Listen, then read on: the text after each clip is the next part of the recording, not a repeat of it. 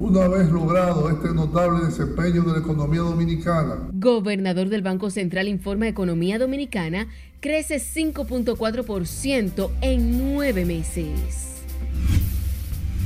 República Dominicana es parte de ese mundo y las medidas que ha tomado el Banco Central. Exgobernadores saludan medidas adoptadas por el Banco Central para mantener el ritmo de la economía. La gasolina premium se venderá a 293 pesos con 60 centavos por galón. Gobierno asume subsidio de más de 680 millones de pesos y vuelve a congelar los precios de los combustibles. Desconocidos asaltan la Asociación Mocana y cargan con una indeterminada cantidad de dinero.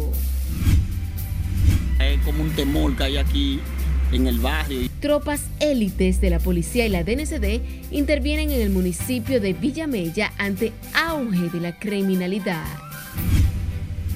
Canciller dice gobierno dominicano dará fiel cumplimiento a resolución de la ONU sobre Haití.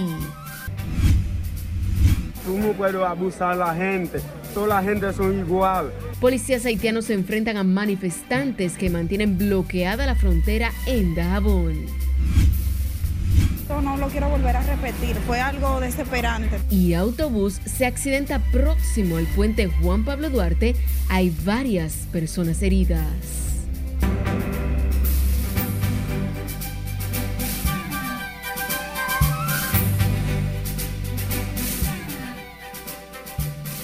Buenas noches, feliz viernes, bienvenidos a esta emisión estelar de Noticias RNN. Soy Yanelis de León, tenemos mucha información, así que vamos a iniciar de manera inmediata.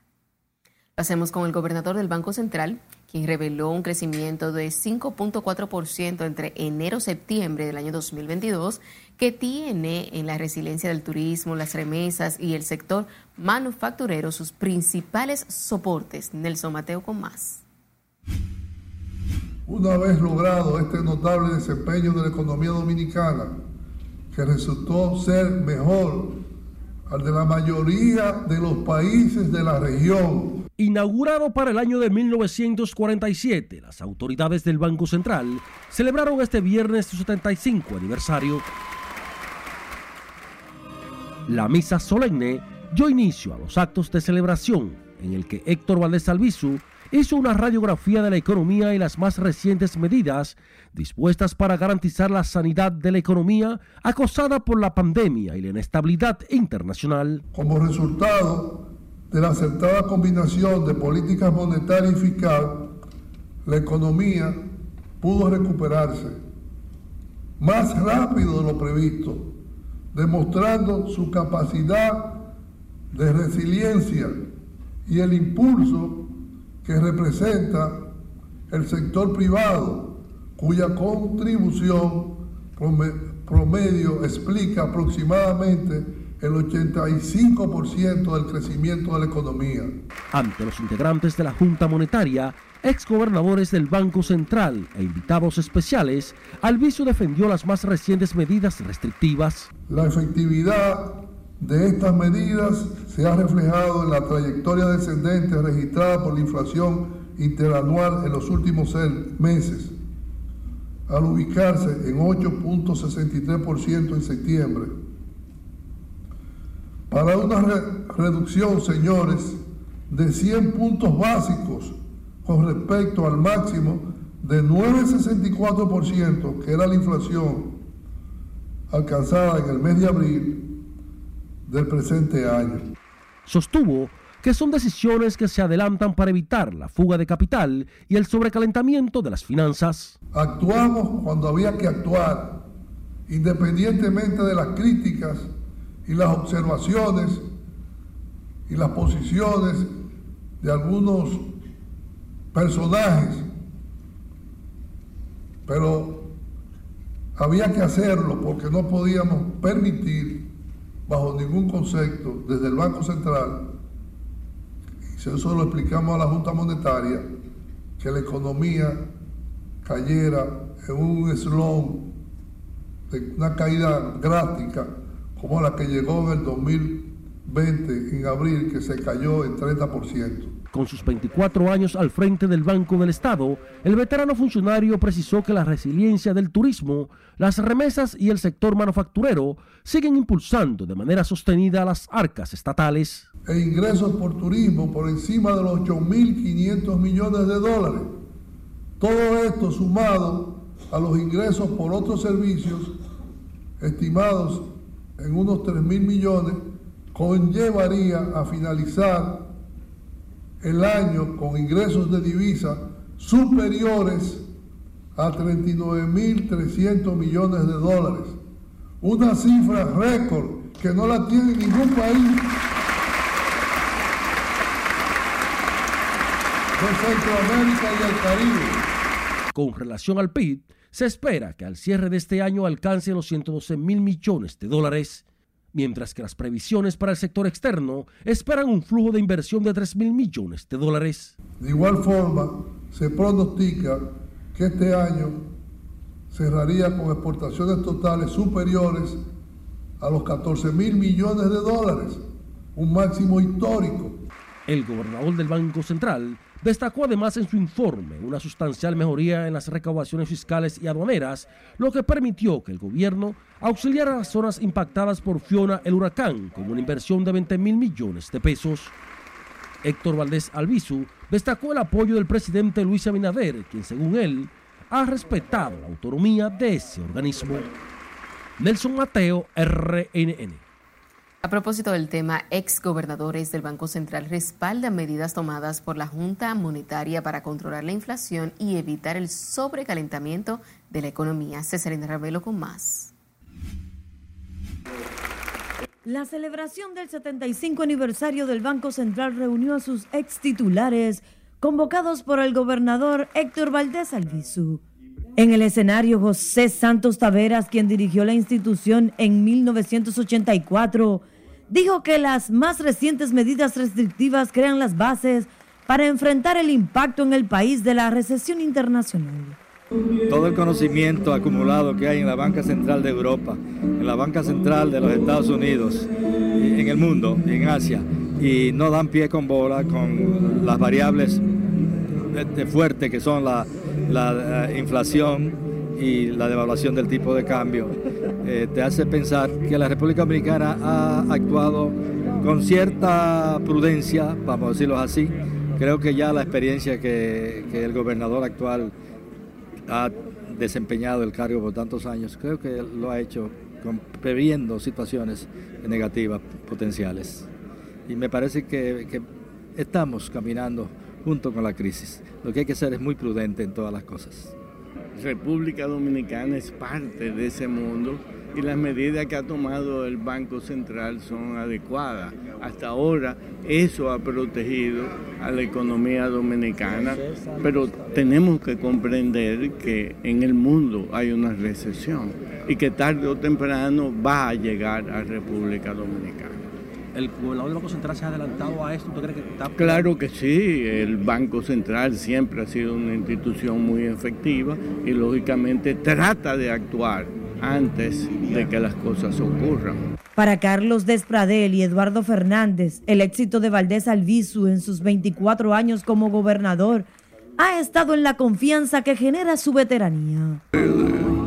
El, gobernador Valdés ha sido primero que nada lo cual es esencial, no importa qué línea tú sigas, su integridad y su seriedad en el servicio. Es esencial que, que la persona que tenga el cargo tenga un mayor índice posible de, integridad. El resto, pues, según la realidad económica, hay que jugar al balanceo de, una cosa y de otra. eso es un arte tal vez más que, medida estrictamente según el librito económico. Creo que lo que hay que tener es perseverancia en las medidas que tú aplicas. Mantener siempre la misma medida para que las personas sepan a qué atenerse. Yo creo que esa es la clave fundamental de la estabilidad el, Banco Central ha seguido siempre, por lo menos en los últimos 30, 40 años, la misma línea. Y eso ha sido fundamental. Y obviamente la honestidad no solamente de las autoridades, sino de todos los empleados. De todos los empleados. Y eso es tradicional en el Banco Central. Aquí tú nunca has visto un escándalo de nadie. La más reciente medida restrictiva para evitar el sobrecalentamiento de la economía aumenta la tasa de interés bancaria anual, mientras el Banco Central presenta reservas monetarias que superan los 14 mil millones de dólares. Cesarina Ravelo, RNN. Consumidores y comerciantes de los principales mercados de la capital aseguran que los alimentos de la canasta familiar mantienen estabilidad en los precios, aunque piden la intervención del gobierno para evitar variaciones por la cadena de suministro. Laura Lamar con más.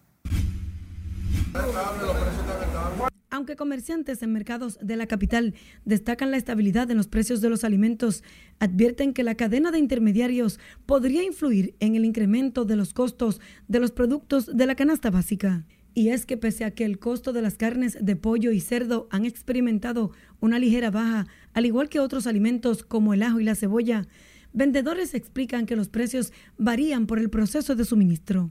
Ya en esta temporada el celo de por sí comienza a aumentar, ya ahí viene diciembre, pero todo está estable hasta ahora. En esta semana bajó la cebolla, bajó el ajo. Bueno, las dos cebollas, la blanca y la roja, bajaron 10 pesos cada uno. El ajo bajó 10 y la papa mantuvo el precio. Sin embargo, consumidores también reconocen la estabilidad en los precios de los alimentos básicos y esperan que el apoyo del gobierno a productores se refleje en sus bolsillos. Están permitiendo los huevos utilizados que traen para que nazcan los pollitos, le están dando toda la clase de beneficios y de comodidades. Muchas situaciones externas, mucha intermediación, los intermediarios que, que abusan, intermediarios abusan, algo te cuesta en el campo. ¿Qué te cuesta un plátano en el campo? 5 pesos, que te lo venden 20, 25 pesos. En los mercados, el arroz oscila entre 25 y 30 pesos la libra, el plátano 10 y 15 pesos la unidad, las habichuelas se venden desde 50 a 70 pesos la libra, mientras que la libra de carne de pollo se comercializa a 70 pesos y la de cerdo y res a 100 pesos la libra. Empresarios del sector avícola aseguran que República Dominicana es autosuficiente en la producción de pollo y han garantizado el abastecimiento de esa carne a precios asequibles. Laurila Mar, RNN. Los candidatos a presidentes de la Asociación Nacional de Profesionales Agropecuarios por los Partidos Revolucionario Moderno y la Liberación Dominicana respaldaron la decisión del presidente Luis Abinader de no prorrogar la excepción a 67 productos libres de aranceles. Asimismo, pidieron a las autoridades mayor inversión en los campos dominicanos. El productor que le afectaba, entonces ahora lo que hizo el gobierno, la prórroga, pues es de beneficio para el productor dominicano. Y lo que hay que invertir en el campo para mayor producción. Esa ley fue por un tiempo límite, o sea, no fue eh, indefinida, fue por fruto de la pandemia y para evitar que la inflación llegara a los consumidores, pero fue por un tiempo límite. O sea, que no hay, o sea, se especificó que era por un tiempo límite. El tema fue abordado durante una rueda de prensa conjunta en la que los candidatos del PLD y del PRM llamaron a los miembros de la AMPA a votar masivamente el próximo lunes 24 cuando serán las elecciones del gremio. Y pese a la inestabilidad internacional y secuelas dejadas por la pandemia del COVID-19 en la economía, el gobierno dominicano volvió a congelar el precio de todos los combustibles para la semana del 22 hasta el 28 de octubre. Conductores y amas de casas apoyan esta disposición. Lenz Alcántara nos tiene más detalles en la siguiente historia. Y, y por lo menos no mantener el combustible para que uno salga adelante. El Ministerio de Industria, Comercio y MIPIMES anunció nuevamente que fueron frisados todos los carburantes. La gasolina premium se venderá a 293 pesos con 60 centavos por galón. La gasolina regular a 274 pesos con 50 por galón. El gasoil regular se venderá a 221 pesos con 60 centavos por galón, mientras que el gasoil óptimo se venderá a 241 pesos con 10 centavos por galón. El gas licuado de petróleo, el GLP, se venderá a 147,60 por galón y el gas natural a 28 pesos con 97 centavos por metro cúbico. La disposición es aplaudida por conductores del transporte público, quienes aseguran que el congelamiento de los combustibles en medio de la crisis que enfrenta el mundo significa un respiro para ese sector.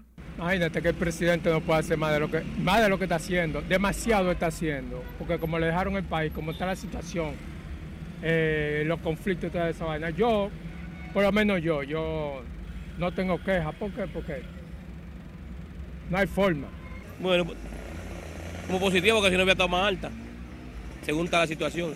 Bueno, yo sé que el Estado está haciendo de tripa corazón porque el Estado ha tenido demasiados problemas económicos producto de esa pandemia donde se gastó tanto dinero. Lo que está, está haciendo el Estado es lo, es lo imposible y todo gobierno le gustaría tener un combustible barato porque automáticamente está haciendo una campaña indirecta. El combustible caro no le gusta a nadie, por tanto los gobiernos tampoco les gusta.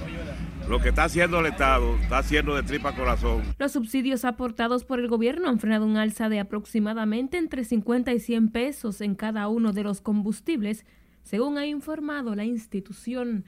Lindsay Alcántara, RNN.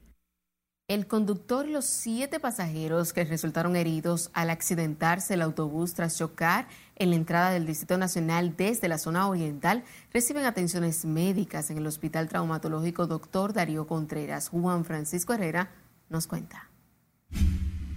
Esa situación fue muy incómoda, muy incierta. Eso no lo quiero volver a repetir. Fue algo desesperante. Como un milagro de Dios calificó esta joven embarazada tras solo recibir rasguños en el accidente donde el chofer perdió el control. Aunque su madre Aleida Moreta no corrió con la misma suerte tras recibir traumas y fractura de cadera. Eh, gracias a Dios el bebé está bien. Me di un golpe aquí detrás, en la rodilla, pero el bebé está bien, gracias a Dios. Mi madre fue que sufrió fuerte ese, ese accidente. El estudiante Raymond Arismendi narra cómo ocurrió el accidente. Todo pasó fue, yo vi que, que de repente él se empezó como a, perder el, control de su, de su cuerpo. Entonces cuando yo vi que iba doblando, yo, yo lo que hice, lo que intenté fue tirarme. Entonces cuando intenté tirarme, ahí me cayeron todito, todo lo, lo, lo demás y los asientos arriba. Y ahí fue cuando se me fracturó el pie. En el aparatoso accidente, el conductor quedó momentáneamente atrapado con el volante. Me di un golpe en la boca y un golpe aquí en la costilla. De hecho, voy a hacerme un examen ahora mismo. El chofer di que tenía lo, un brazo roto y los dos pies. No sé si es verdad. El guagüero iba desde Boca Chica hasta Santo Domingo cuando perdió el control de los frenos y tuvo que desviarse interviniendo la acera y chocando contra el muro del letrero que da entrada a la ciudad. Juan Francisco Herrera, RNN. Recuerde seguirnos en las diferentes cuentas de redes sociales con el usuario de Noticias RNN a través de nuestro portal digital www.rnn.com.do porque actualizamos todas las informaciones todos los días. También recuerde escuchar nuestras dos emisiones a través de Spotify de más plataformas digitales similares porque RNN Podcast es una nueva forma de mantenerse informados con nosotros que viene a complementar el eje estratégico de nuestro glorioso ejército. Nos vamos a nuestro primer corte comercial de la noche. Al volver, detalles sobre la construcción de un cuartel en Dajabón tras bloqueo en lado haitiano. La vía oral, el tubo digestivo, la boca, es la vía, la puerta de entrada a esta terrible enfermedad. Médicos advierten sobre circulación del cólera en el país. Aquí no, esto Villamella, punta aquí, esto no, no sirve. Y autoridades intervienen en sector de los guaricanos ante incremento de la delincuencia. Ya volvemos con más información.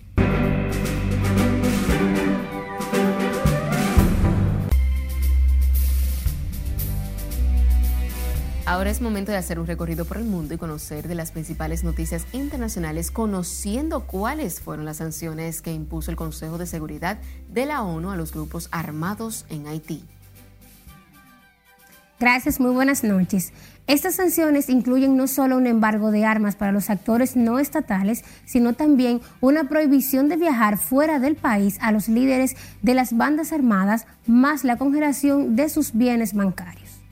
El Consejo de Seguridad de la ONU aprobó este viernes por unanimidad la imposición de sanciones y embargo de armas a grupos armados de Haití que controlan grandes zonas del país, incluidas importantes infraestructuras y vías de comunicación en tanto que el representante permanente de Haití ante las Naciones Unidas, Antonio Rodríguez, agradeció este viernes a los países del Consejo de Seguridad la imposición de sanciones económicas y un embargo de armas a los grupos armados no gubernamentales que operan en el país, aunque subrayó que se necesitan más medidas para restaurar la seguridad. Cambiamos de tema. El opositor Juan Guaidó aseguró este viernes que la llamada presidencia interina de Venezuela que él lidera terminará cuando se celebren nuevas elecciones en el país para elegir mandatario previstas para el 2024. El presidente mexicano Andrés Manuel López Obrador pidió este viernes al gobierno de Estados Unidos restablecer las relaciones con Venezuela ante la crisis por el incremento de migrantes venezolanos. Al menos 429 niños han muerto en Ucrania desde que comenzó la invasión rusa el pasado 24 de febrero y más de 800 han resultado heridos, según informó este viernes la oficina del fiscal general ucraniano. Y finalizamos este recorrido internacional con un video que se publicó en redes sociales y que se viralizó en TikTok, en el que presuntamente un hombre decide interrumpir su boda en Nigeria luego de enterarse que su futura novia era madre de cuatro hijos. La gran mayoría de los usuarios de Internet apoyaron la decisión del novio de no casarse con su pareja luego de que le escondiera durante tanto tiempo que era madre de cuatro hijos pues señalaron que no es posible mentirle durante tanto tiempo a alguien que supuestamente quieres. Hasta aquí las noticias internacionales de esta noche. Feliz fin de semana. Gracias, Catherine. El ministro de Relaciones Exteriores, Roberto Álvarez, saludó este viernes la resolución del Consejo de Seguridad de la Organización de las Naciones Unidas sobre el vecino país de Haití y dijo que el gobierno dominicano dará fiel cumplimiento a fin de lograr su implementación. Álvarez reaccionó a la aprobación de la resolución con dos mensajes que publicó en su cuenta de Twitter. Aseguró que la República Dominicana saluda la adopción por consenso de la importante resolución del Consejo de Seguridad de la ONU que aplica sanciones a los que asistan a las pandillas y organizaciones criminales en Haití.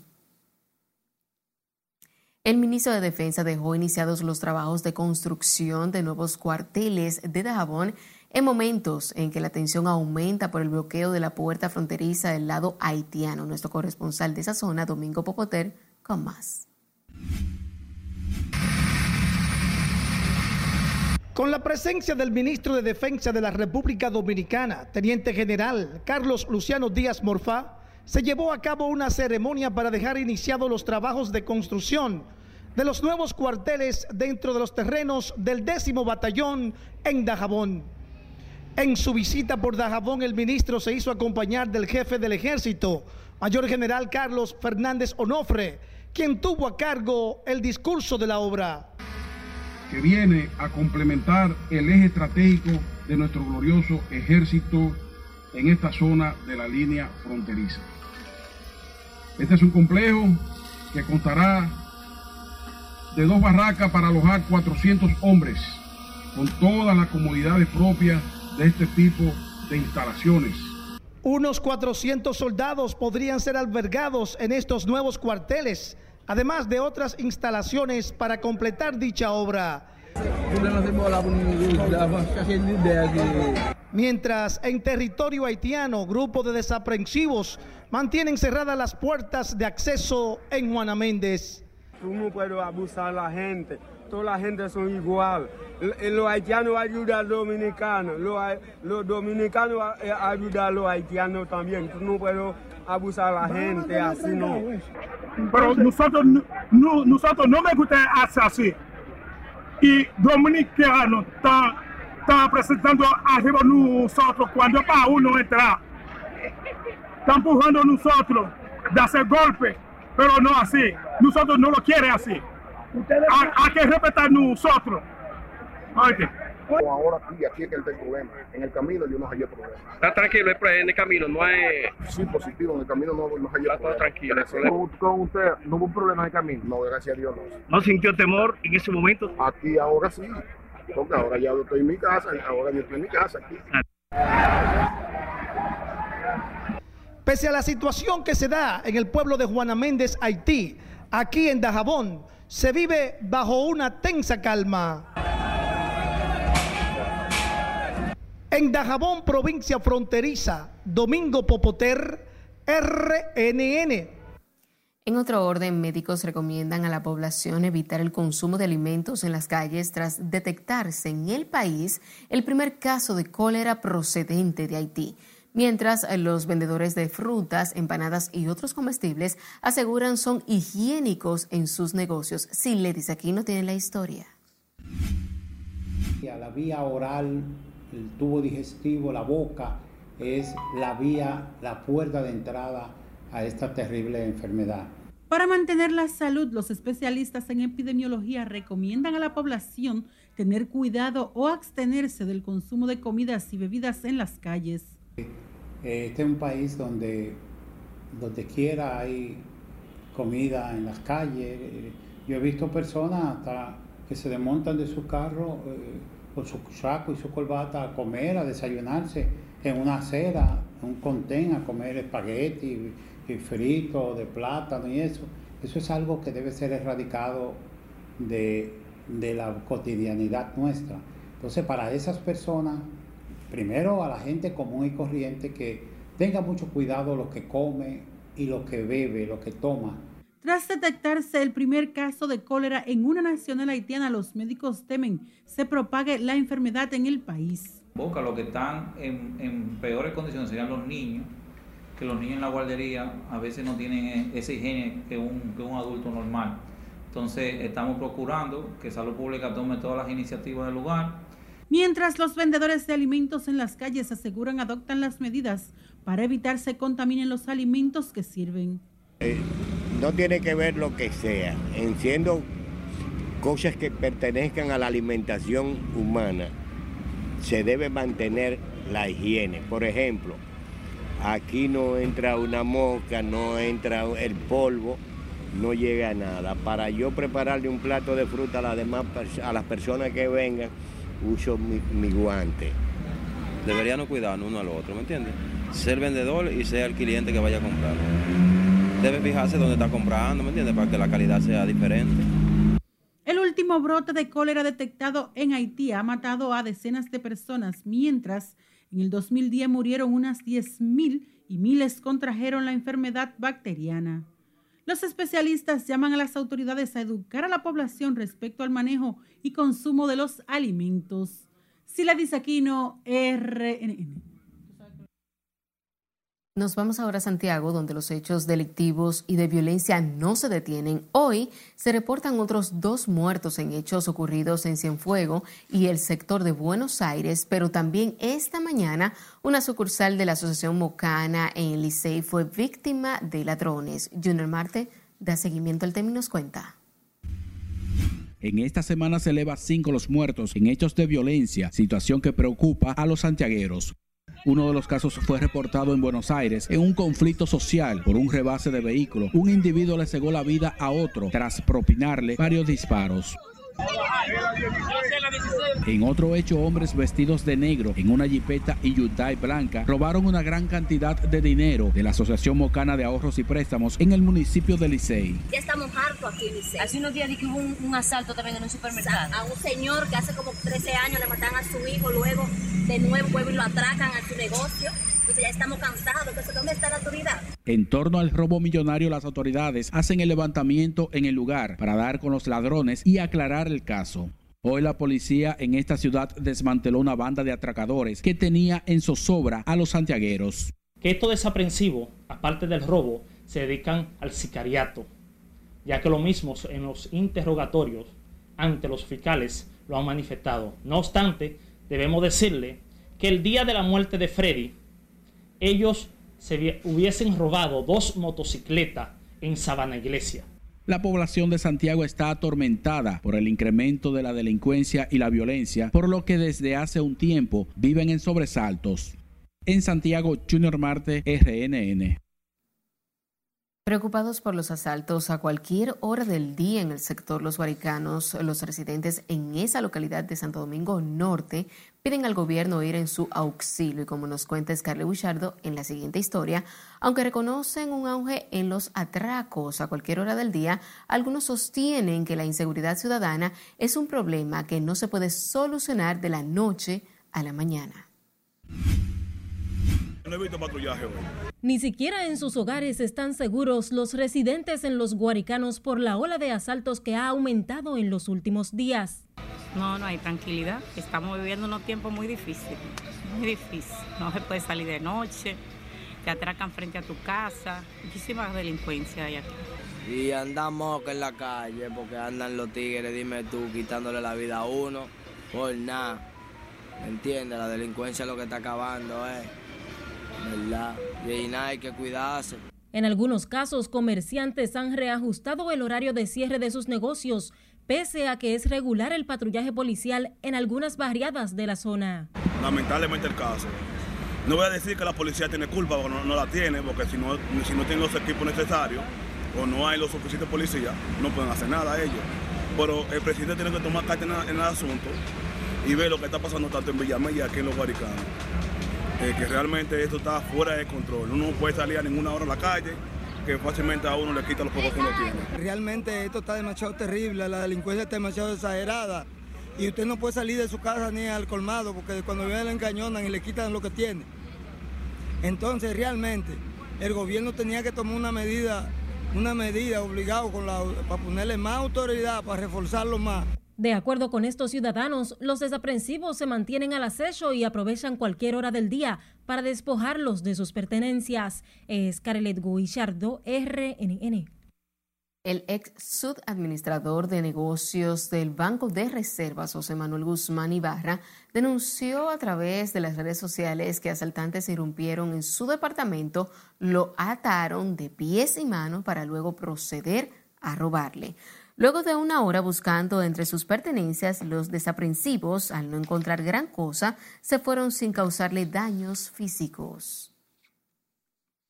En otra información, los jueces de la Corte de Apelación de San Juan de la Maguana ratificaron medidas de coerción de tres meses de prisión preventiva contra tres personas acusadas de asesinar a un empresario durante un atraco. Julio César Mateo nos cuenta. El hombre asesinado es Santos de la Cruz de 66 años de edad, quien residía en el distrito municipal Las Maguanas. Los imputados que cometieron un asesinato en contra del señor Santos de la Cruz y el juez lo confirmó la prisión preventiva por entender que ciertamente fue un asesinato que cometieron esos cuatro imputados. El cuerpo sin vida del empresario fue hallado en unos matorrales luego de ser reportado desaparecido. Estamos aquí porque queremos justicia por Santo de la Cruz, que lo asesinaron. Eso fue un más que asesinato. Y hay más que suficiente prueba que no lo pueden soltar. Esa gente tiene que condenar a 30 años mínimo de prisión. Del asesinato de Santo de la Cruz son acusados los nombrados Cristian de los Santos, Víctor Martínez y Homero de la Cruz. Y entonces ellos lo, eh, lo fueron y lo sacaron de la casa y lo mandaron a matar, lo mandaron a asesinar, que eso, no era motivo de mandarlo a asesinar por lo de él. Lo desfarcaron de toda su pertenencia que tenía, todas sus hijas. Familiares de la víctima saludaron la decisión judicial de mantener en prisión a los presuntos asesinos contra quienes dijeron esperar se aplique la pena máxima. Queremos justicia para esos, tres criminales.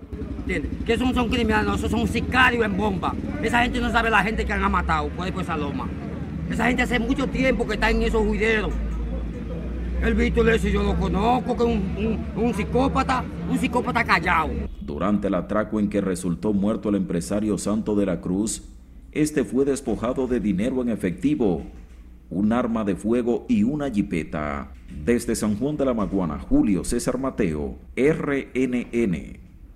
Y sepa que fue encontrado ahorcado el hombre acusado de propinar 18 puñaladas e intentar violar sexualmente a una hermana de 11 años en la comunidad de Matayaya, en las Matas de Farfán, esto es en la provincia de San Juan de la Maguana. Se trata de Geraldo Adames, de 39 años, quien tras cometer el hecho habría emprendido la huida. El cadáver de este fue encontrado colgado en un árbol en la referida comunidad en estado de descomposición. Y más ahora con la muerte de todos esos muchachos hay que han matado. Es momento de otra pausa cuando estemos de vuelta. Tensión en Villamella ante enfrentamientos por muerte de un presunto delincuente. Además, conozca el nuevo horario de expendio de bebidas alcohólicas en Santo Domingo Norte. Hemos fijado en el tribunal hechos como los cometidos en de este. Y les diremos por qué el Ministerio Público asegura hay pruebas suficientes para condenar implicados en caso Pulpo. Esta es la emisión estelar de Noticias RNN. No le cambie.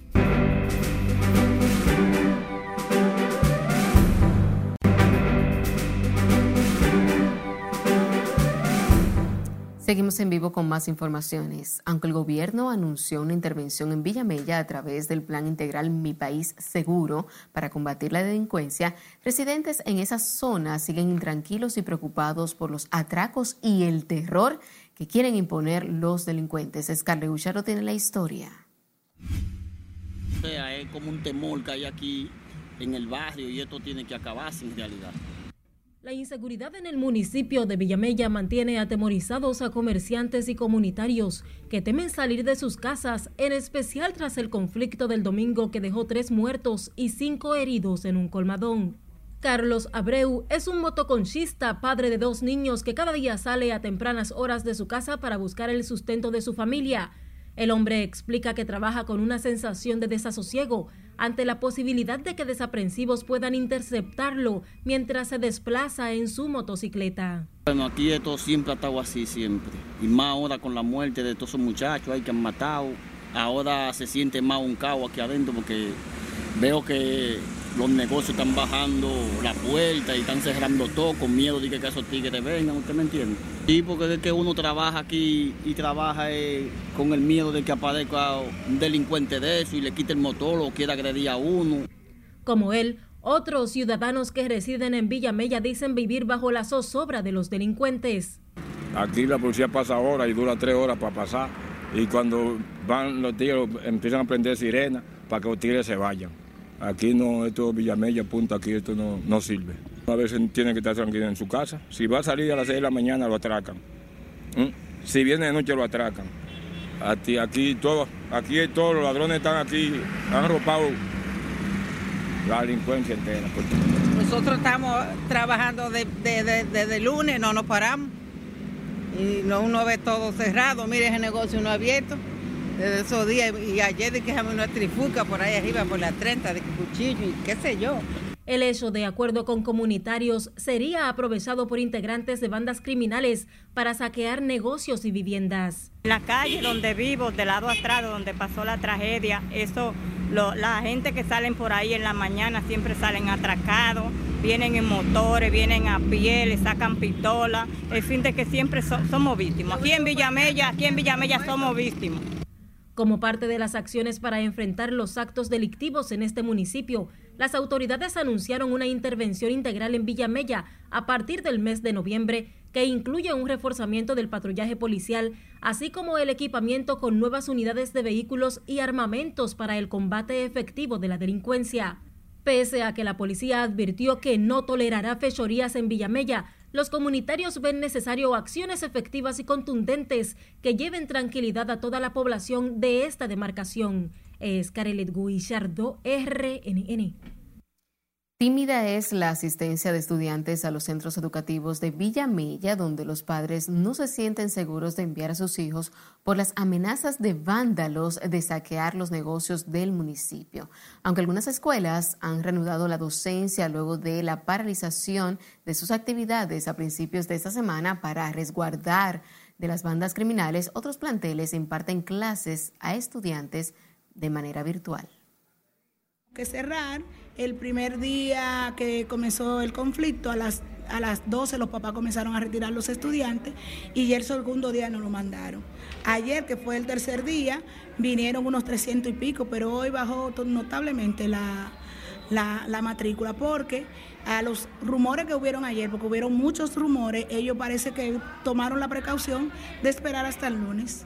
Hay mucho temor por parte de los Sí, padres. mucho temor y muchos rumores.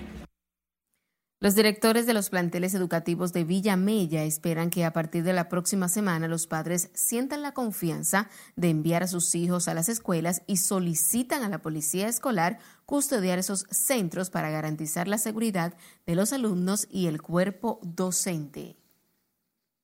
El Ministerio de Interior y Policía redujo de manera temporal desde este sábado el expendio de bebidas alcohólicas en Santo Domingo Norte para contrarrestar los disturbios provocados por bandas que afectan el municipio y garantizar la tranquilidad. El nuevo horario rige lunes a domingo desde las 12 de la medianoche hasta las 8 de la mañana.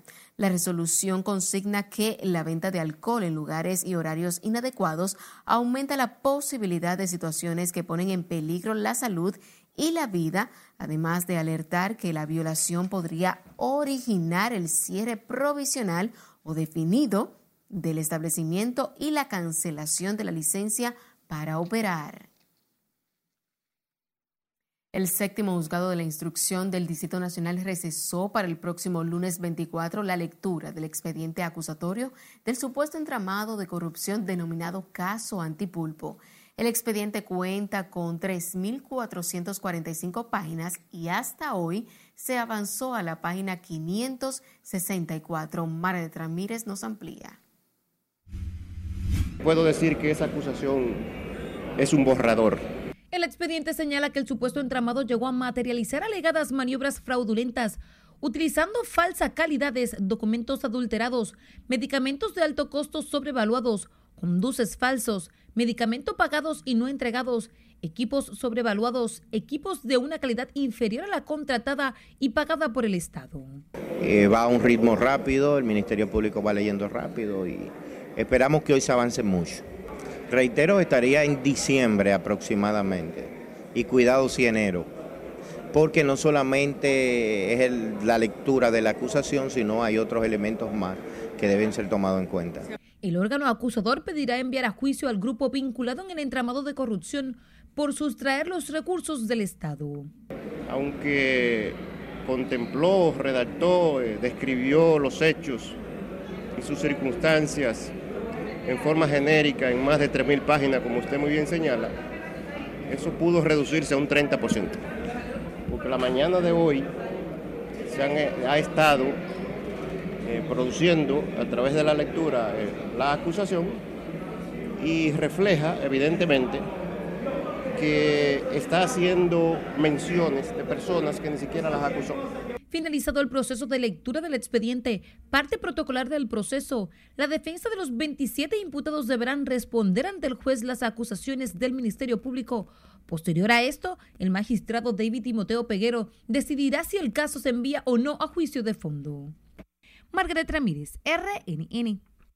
A propósito del tema, el Ministerio Público ratificó que hay elementos suficientes para que se condenen a los imputados en el entramado de corrupción que encabeza el expediente de Alexis Medina, entre otros implicados. Así lo informó y lo afirmó la magistrada Mirna Ortiz, quien es la fiscal que representa el Ministerio Público en el caso Antipulpo.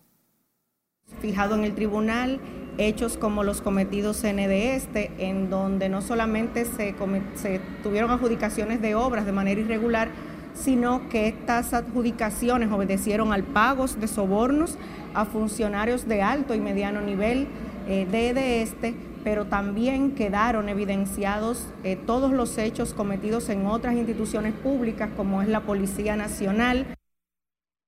Se sigue contra Alexis Medina Sánchez, principal imputado, así como de 24, 27 personas físicas y 21 compañías que enfrentan cargos por corrupción y lavado de activos.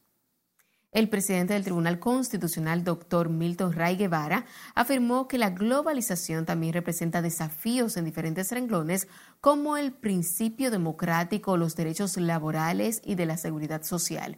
Propuso además la internacionalización, internacionalización de los derechos humanos y el fomento de la cultura del respeto y la tolerancia. Es un fenómeno que llegó para quedarse y ya es objeto de estudio del derecho constitucional tener al maestro Ferraioli hablándonos sobre la constitución de la, de la tierra, escuchar al gobernador del Banco Central hablar del rol de los bancos centrales en la globalización, la parte impositiva, los retos de la parte impositiva en la globalización, de la propiedad intelectual. Magistrado Ray Guevara se refirió en esos términos luego de la clausura del quinto Congreso Internacional sobre Derecho y Justicia Constitucional que se celebró en el país. República Dominicana, a través del Ministerio de Medio Ambiente, expresó este viernes su rechazo a la cacería de ballenas para alimentación en el marco de la reunión número 68 de la Comisión Ballenera Internacional. Se recuerda que la temporada de observación de las ballenas en las costas de Samaná ofrece trabajo y actividad en la economía de muchos trabajadores durante un periodo de tiempo prolongado. Si pudieran evitar una depresión o una condición mayor, nadie se pudiera de depresión. Nos vamos a nuestro último corte de la noche. Al volver, especialistas reclaman más ayuda de las autoridades para tratar la salud mental. Ven a comprar aquí. Ven a comprar aquí. Inician ventas de los famosos charamicos. Y presidente recibe poetas dominicanos a propósito de celebrarse su día. No le cambie que ya volvemos.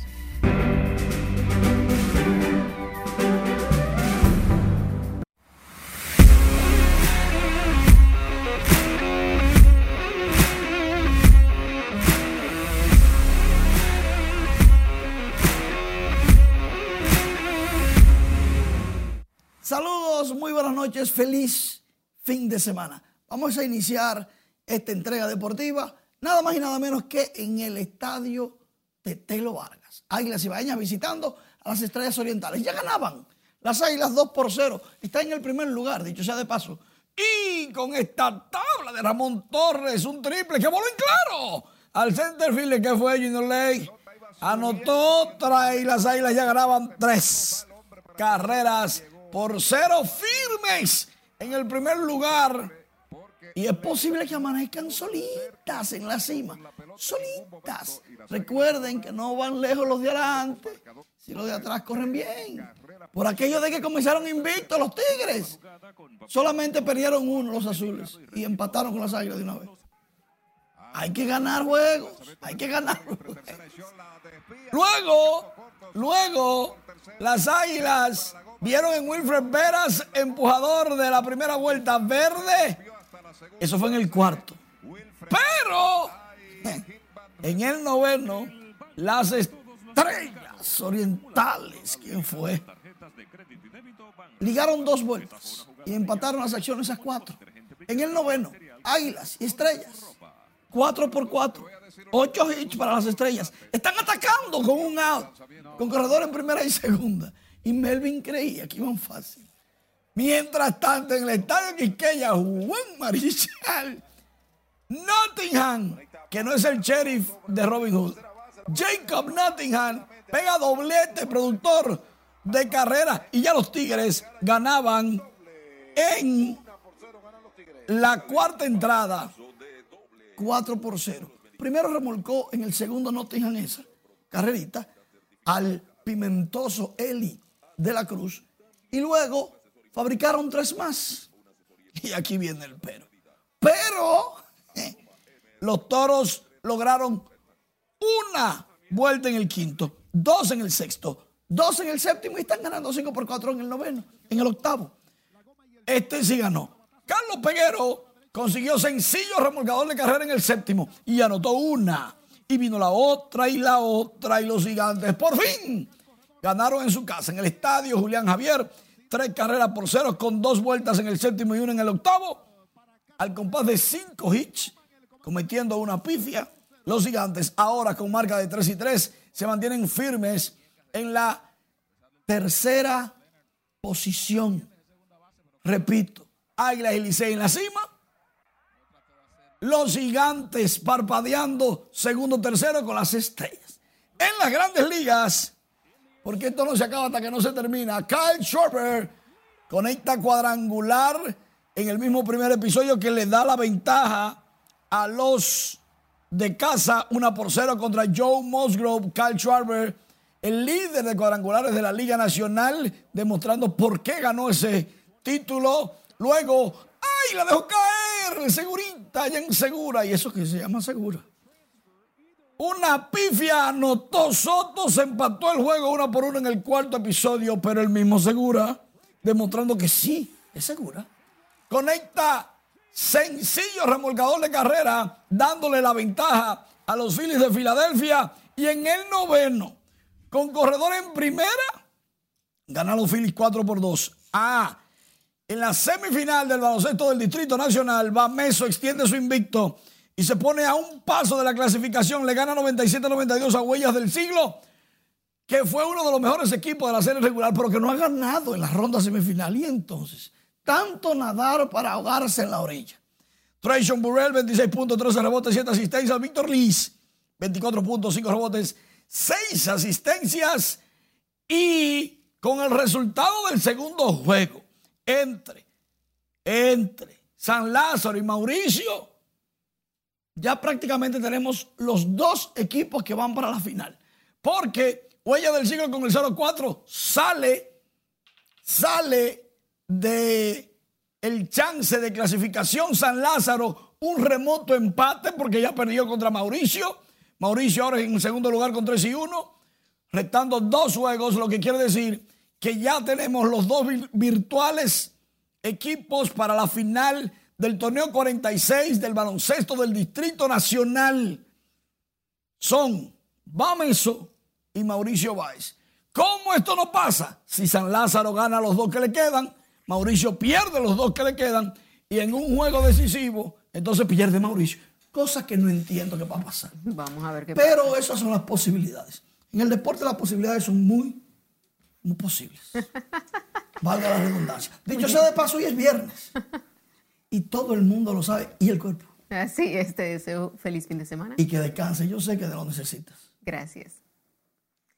La depresión constituye uno de los principales trastornos de la salud mental, situación por la que los especialistas llaman a las personas a acudir a terapia ante cualquier indicio de la enfermedad. Lenzi Alcántara con más. Si pudieran evitar una depresión o una condición mayor, nadie se pudiera de depresión, nadie se hubiera deprimido. Más del 25% de los dominicanos padece de depresión, cifra que ha disparado las alarmas de especialistas en la conducta, quienes aseguran urge el apoyo de las autoridades en la resolución de la problemática. No tenemos un sistema de salud que nos ofrezca ¿eh? esa, esa, esa oferta-demanda. ¿Por qué? Porque ya ni siquiera hospital psiquiátrico tenemos, no tenemos un instituto de salud mental, no tenemos un hospital general para pacientes de psiquiatría. Y actualmente en un país donde debe de existir, tenemos que tener entre 3.500 3.500 a 5.000 camas, tenemos menos de 90. Los psiquiatras en ese sentido llaman a las personas a acudir de inmediato a terapia ante cualquier síntoma de la enfermedad, como tristeza y ansiedad. Hay estadísticas que hablan de esas civilizaciones del primer mundo, de Europa, Suiza, Noruega, eh, los índices de depresión y depresión son más altos que los que están presentes en África. Claro, claro. Y son más ricos. Están supuestamente tienen Mejor calidad. más. Los expertos en la salud mental abordaron el tema en el conversatorio La depresión, una enfermedad silente o mil caras de la depresión, acto encabezado por especialistas en el área. Lenzi Alcántara, RNN. Aunque las fiestas navideñas oficialmente inician a finales de noviembre y principios de diciembre, ya en nuestro país desde el primero de octubre empieza a sentirse el espíritu de la Navidad con los tradicionales merengues, las luces y claramente la venta de los famosos charamicos en la avenida Winston Churchill. Nuestra compañera Catherine Guillén conversó con uno de los vendedores de esta tradicional decoración y nos presenta la siguiente historia. Hoy se vendió como 3 mil pesos. La venta de los charamicos es un símbolo que anuncia la llegada de las fiestas navideñas donde las personas compran y decoran sus casas con adornos hechos a mano. Estas manualidades han sido el sustento de muchas familias que durante años han fungido como fabricantes y comerciantes de esos accesorios en la capital. Para Antonio Rivera, quien tiene más de 40 años dedicado a este oficio, esta tradicional venta representa una importante fuente de ingreso. Hoy se vendió como 3 mil pesos. ¿Sí?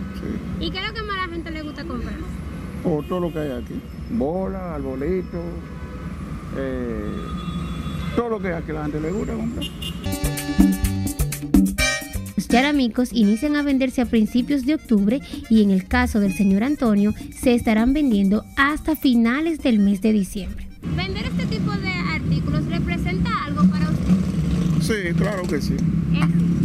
Oh, oh. Algo le queda a uno para uno moverse. Ninguna de las papas. Son muchas las personas que compran los objetos navideños para decorar sus casas y espacios públicos, siendo un atractivo para los ciudadanos que dan rienda suelta para adornar sus hogares con todo tipo de manualidades. Que venga a comprar aquí, venga a comprar aquí.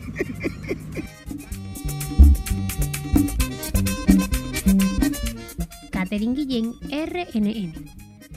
A propósito de conmemorarse este viernes en el país el Día Nacional del Poeta, el presidente Luis Abinader encabezó un encuentro con personalidades ligadas a ese sector en el Palacio Nacional. Durante el acto, el mandatario expresó que la poesía y la cultura constituyen un oasis de tranquilidad, de conocimiento y alegría en un mundo tan convulso. El gobernante destacó que hace un tiempo se reunió con escritores y analizaron las diferentes iniciativas que puedan implementarse a través del Ministerio de Educación para continuar promoviendo la lectura y la poesía.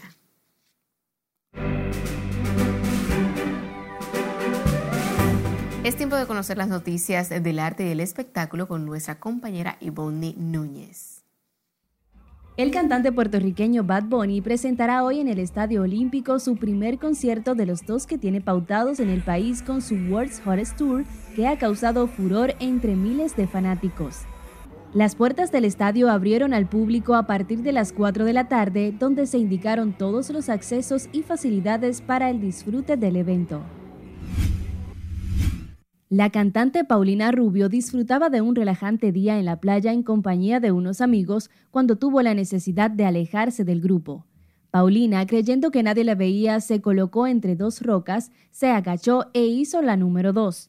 Un paparazzi fue el encargado de tomar la foto que ha sido compartida por varios programas y redes sociales.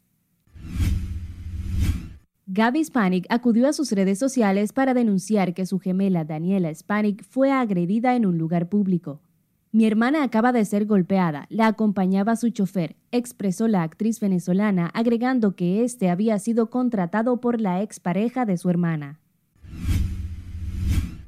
We have a new sovereign, young and a woman. Netflix añadió una advertencia a la aclamada serie The Crown que relata la vida de la reina Isabel II para recordar que es una obra ficticia inspirada en hechos reales tras las opiniones de varias personalidades británicas. La plataforma resistía a las peticiones de añadir dicho mensaje, pero las críticas se han vuelto cada vez más virales en víspera del estreno de la quinta temporada previsto para el 9 de noviembre, apenas dos meses después del fallecimiento de la monarca.